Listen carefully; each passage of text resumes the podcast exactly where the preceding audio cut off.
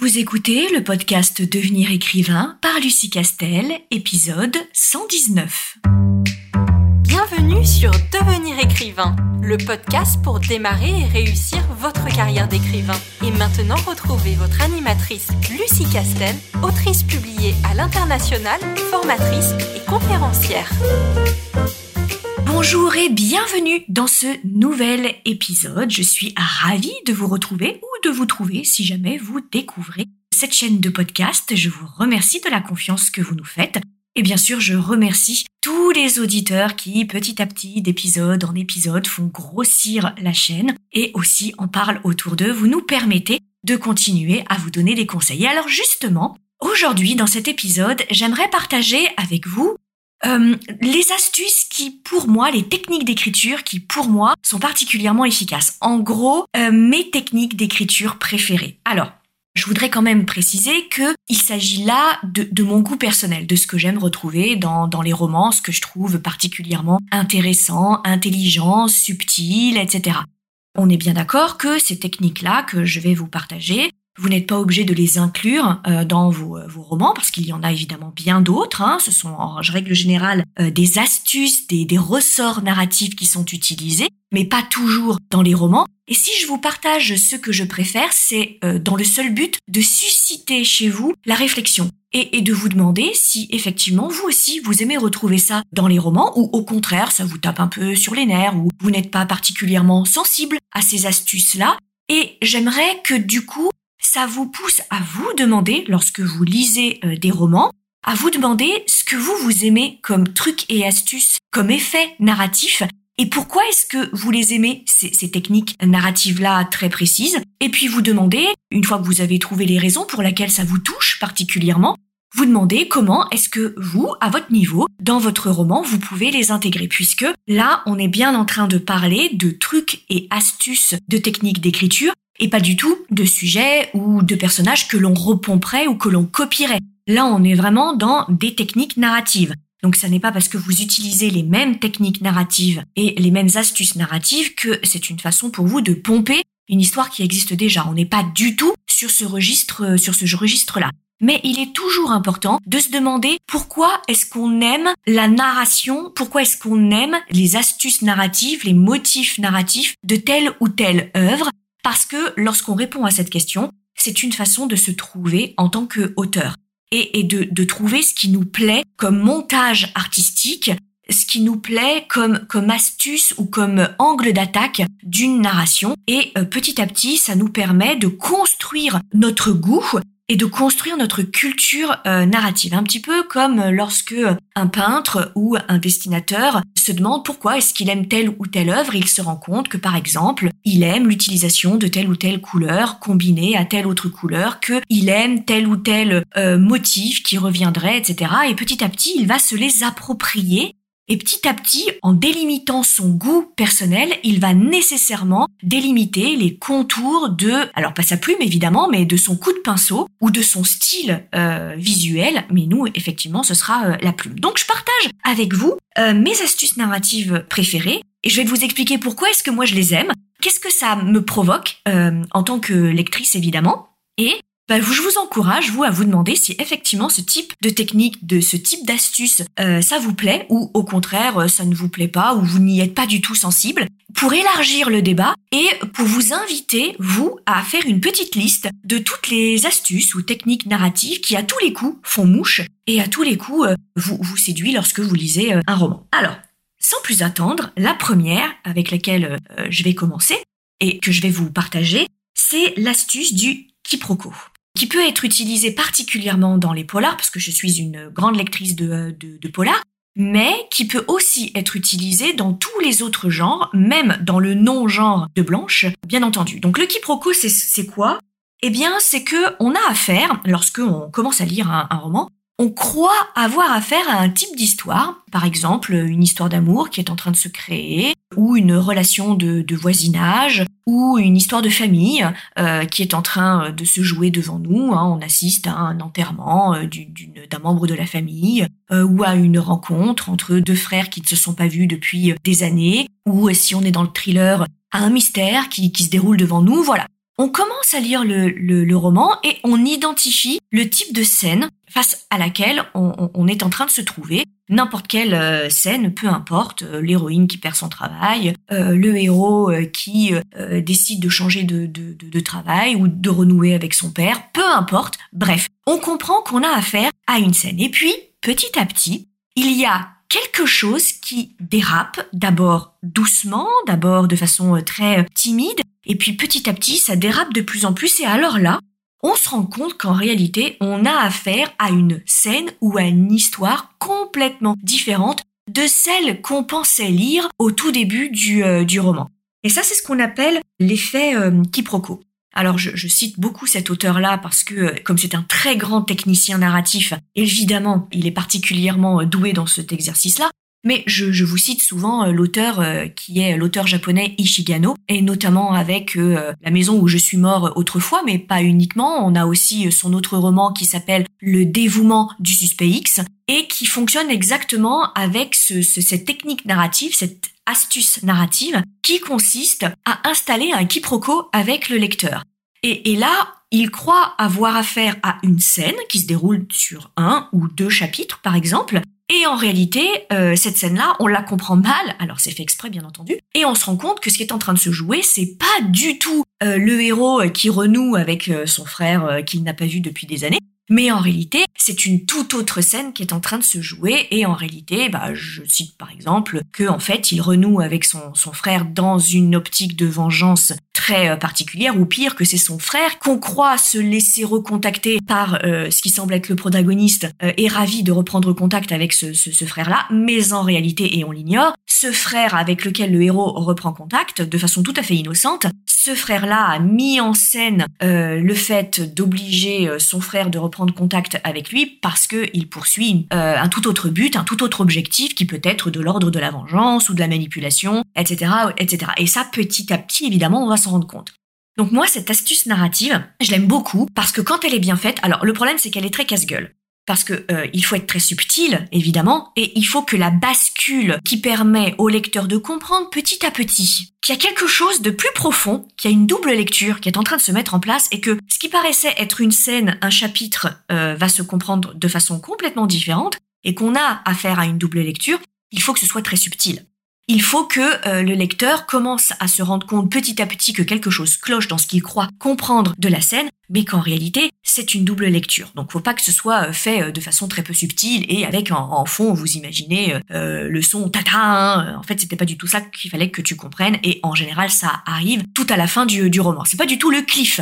Là on est vraiment sur du petit chapitre, sur de la petite scène, donc pas sur de la grande révélation, mais sur de la petite scène qu'on croit comprendre d'une certaine façon mais qui, quelques chapitres plus loin, bah, on comprend qu'on doit la comprendre d'une toute autre façon. Euh, donc on est plutôt là-dessus. Donc on est dans l'ordre de la subtilité, pas dans l'ordre de la grande révélation du cliff euh, à la fin.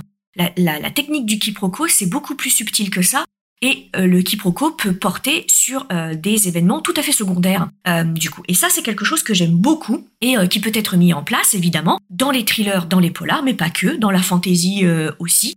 Et pour moi, je trouve que ça donne une dimension supplémentaire à l'intrigue principale qui, bien évidemment, euh, va dérouler euh, tout un tas de cliffs, tout un tas de nœuds narratifs plus importants les uns que les autres. Mais je trouve que distiller des petits quiproquos secondaires donne ben, une dimension supplémentaire et des couches supplémentaires de compréhension, de niveau de lecture, euh, etc. Donc moi, c'est quelque chose que j'aime particulièrement.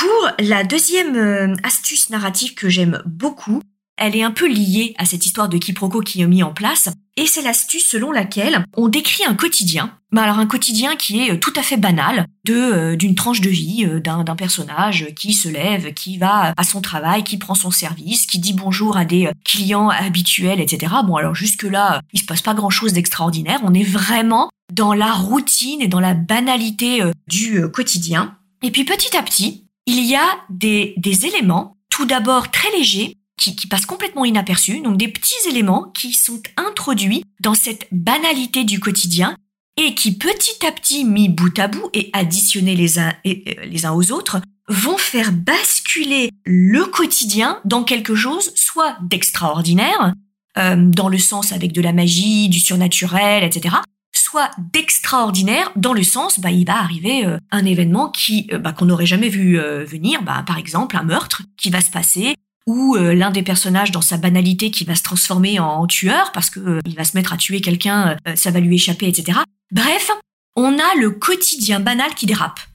Et on démarre vraiment dans un quotidien qui ne laisserait absolument pas supposer l'introduction d'un élément extraordinaire, que ce soit en fantastique, en fantasy, ou que ce soit simplement euh, dans, le côté, bah, il va arriver au héros quelque chose qu'il ne pouvait pas prévoir et qui fait complètement basculer euh, la narration dans quelque chose de, vraiment complètement euh, surprenant et inattendu.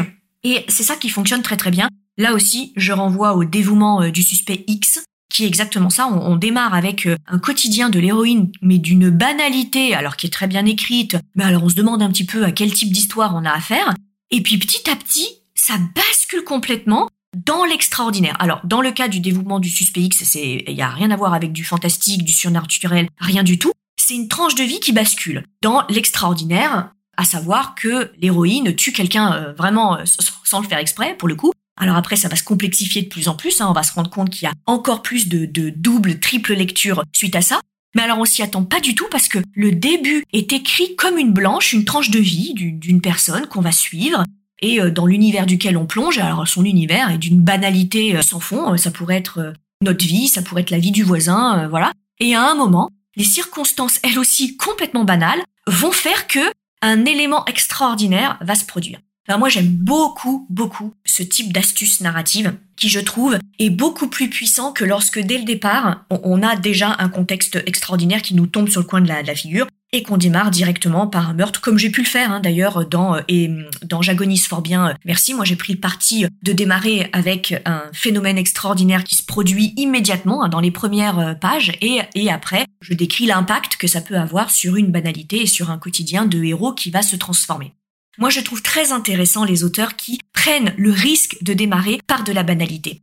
Parce que c'est, évidemment plus difficile de capter euh, l'attention du lecteur lorsqu'on démarre avec de la banalité. Et, là où les auteurs sont très forts, ce type d'auteur euh, est très fort, c'est quand il réussit quand même à accrocher euh, le lecteur avec une scène de l'ordre de la routine quotidienne, mais, de la banalité la, plus ennuyeuse possible et la plus répétitive possible, et, que petit à petit, il y a une bascule qui se fait dans l'extraordinaire qu'on n'a pas du tout vu venir. Et hum, je trouve c'est particulièrement futé, particulièrement euh, intelligent et remarquable comme, euh, comme technique. Alors que bien évidemment, c'est beaucoup plus facile lorsqu'on démarre par un événement euh, grandiose, extraordinaire, etc., qui, qui fonctionne très bien aussi. Moi, je l'utilise dans mes polars. Mais j'aime particulièrement lire ce type de quotidien qui bascule dans l'extraordinaire, quel que soit cet extraordinaire. Autre euh, astuce narrative que moi j'aime beaucoup et qui peut-être euh, va te parler, c'est euh, l'atmosphère connotée. Moi, j'aime les auteurs qui ont une plume et alors au-delà de la plume, parce que c'est pas tant une question de style qu'une question d'ambiance qu'on installe. Si j'avais à le, comparer à un cinéaste, je citerais très volontiers Tim Burton ou Michael Mann.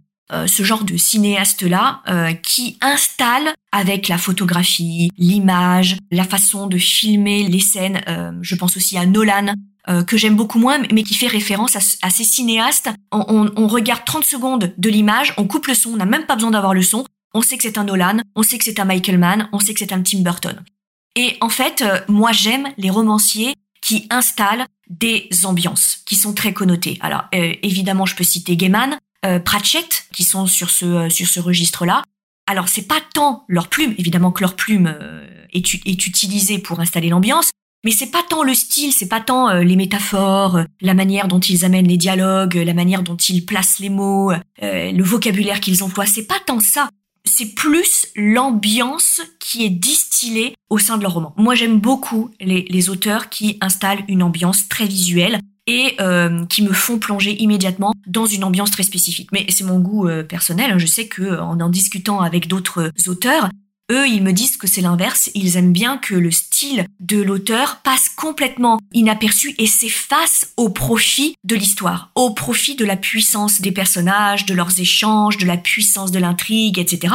Ce que je peux tout à fait euh, entendre. Mais j'avoue que moi j'aime bien les ambiances très connotées de, des, auteurs. Est complètement euh, personnel. Mais voilà, je te livre ça et euh, pour que toi aussi tu te demandes si toi tu aimes ce type de, de, de romancier euh, dont on reconnaît l'ambiance immédiate, mais alors du coup qui écrivent un peu toujours les mêmes ambiances. Hein, c'est un peu le reproche qu'on leur fait à ce type de d'auteurs comme Gaiman ou comme Pratchett. Hein, C'est-à-dire que là typiquement ils changent pas d'ambiance d'un roman à l'autre. ou au contraire, tu, tu préfères plutôt des auteurs dont le style s'efface au profit de la puissance de leur intrigue et de leur, de leur narration. Autre technique, autre astuce narrative que j'aime beaucoup, mais qui découle de cette ambiance qui est caractéristique euh, du roman, j'aime bien les contradictions. J'aime bien le mélange de la, des concepts de beauté et des concepts de laideur. J'aime le mélange des contradictions. Que l'on fasse passer quelque chose qui normalement serait de l'ordre de la laideur, ou qui pourrait choquer, ou qui ne serait pas euh, attractif, et de le rendre attractif. Mais parce que je suis une très grande fan de Tim Burton. Et donc moi j'aime cette esthétique gothique qui euh, consiste à faire passer de la laideur un concept ou une description euh, ou une esthétique qui renvoie à la laideur, mais s'arranger pour la rendre belle. Euh, ça, c'est typiquement les romans euh, de type dreadpunk euh, qui font passer la laideur pour de la beauté. c'est aussi ce qu'on appelle le corpse art que moi j'utilise souvent bien volontiers dans mes romans policiers, hein, dans mes dans mes polars, parce que voilà, c'est quelque chose que j'aime bien, donc c'est quelque chose que je pratique et qui consiste à faire passer des choses qui ne sont pas glamour, a priori, qui ne font pas rêver, et d'essayer en tout cas de les rendre beaux et d'ailleurs, je l'ai fait euh, dans le dans un de mes derniers romans, euh, qui est un feel good, alors vraiment rien à voir avec euh, un thriller ou un polar, et qui consiste à prendre des héros dont les, parcours professionnels, dont les métiers ne font a priori pas rêver, parce qu'on a un croque-mort, on a un jardinier qui travaille dans les cimetières, on a voilà ce, type de corps de, de métier qui a priori sont pas très glamour dans un feel good, j'entends, ou dans une romance, et d'essayer de les rendre attractifs. De la même façon, j'utilise des personnages qui ont des particularités physiques qui sont pas très attractives a priori dans un feel good, j'entends, hein, et dans une romance hein, qui dispose de codes un peu spécifiques. Et j'essaye en tout cas euh, de, de, de, les rendre euh, beaux et de les rendre attractifs et légers et esthétiques parce que je suis dans un, dans un feel good, donc c'est ces codes-là que je mets en place. Donc je ne sais pas si euh, ça fonctionnera parce que pour l'instant je viens juste de le terminer, donc je, je ne sais pas où il va atterrir et s'il sera publié. Mais euh, en tout cas, euh, c'est la démarche que j'essaye de mettre en, place. Et enfin, euh, dernière astuce narrative que j'aime beaucoup, alors qui peut être raccrochée à la thématique du quiproquo, mais cette astuce-là, elle renvoie spécifiquement aux personnages. J'aime bien être surprise par des personnages. Mais alors attention, être surprise subtilement. C'est-à-dire que j'ai face à moi euh, des personnages qui sont suffisamment bien campés pour que je comprenne leur enjeu et que je comprenne leur, euh, schéma de comportement et euh, leur caractère. Hein, donc classiquement, un personnage bien réussi, avec le principe de réalité qui est bien tenu, donc un personnage crédible. Et puis, au bout d'un moment, me rendre compte, mais de façon subtile encore une fois, hein, pas la grosse révélation qui ferait que le protagoniste en fait c'est l'antagoniste ou l'antagoniste en fait est super gentil, etc quelque chose d'aussi tiré par les cheveux et d'aussi caricatural parce que je déteste la caricature et en règle générale, je déteste ces gros cliffs qui sont souvent pour moi assez artificiels. J'aime bien la subtilité. Et par exemple, j'aime bien que un personnage qui se soit tenu tout au long du roman avec des réactions euh, mesurées, mais, toujours dans, le même euh, sens, c'est-à-dire un personnage qui a des convictions et qui crée ses convictions, etc., mais qui, au fur et à mesure du déroulé de l'intrigue, change un petit peu d'avis. Pas totalement, parce qu'on reste dans la subtilité, je veux qu'on reste dans la subtilité, mais l'auteur ajoute à ces euh, personnages qui, déjà de base, sont de plusieurs couleurs, sont multidimensionnels, sont, subtils, mais il, arrive quand même à rajouter, au fur et à mesure du roman et de, du déroulé de l'intrigue, une nouvelle dimension très subtile qu'on n'aurait pas vu venir parce qu'il est déjà suffisamment riche. Et moi, je trouve que lorsqu'on a des personnages qui sont déjà de base multidimensionnels, très bien campés, lorsque l'auteur réussit subtilement à ajouter au fur et à mesure une nouvelle petite dimension, je trouve que c'est assez magique. Mais ça doit rester très très subtil, on est bien d'accord. Et, et ces techniques-là, je trouve que c'est très très très très efficace.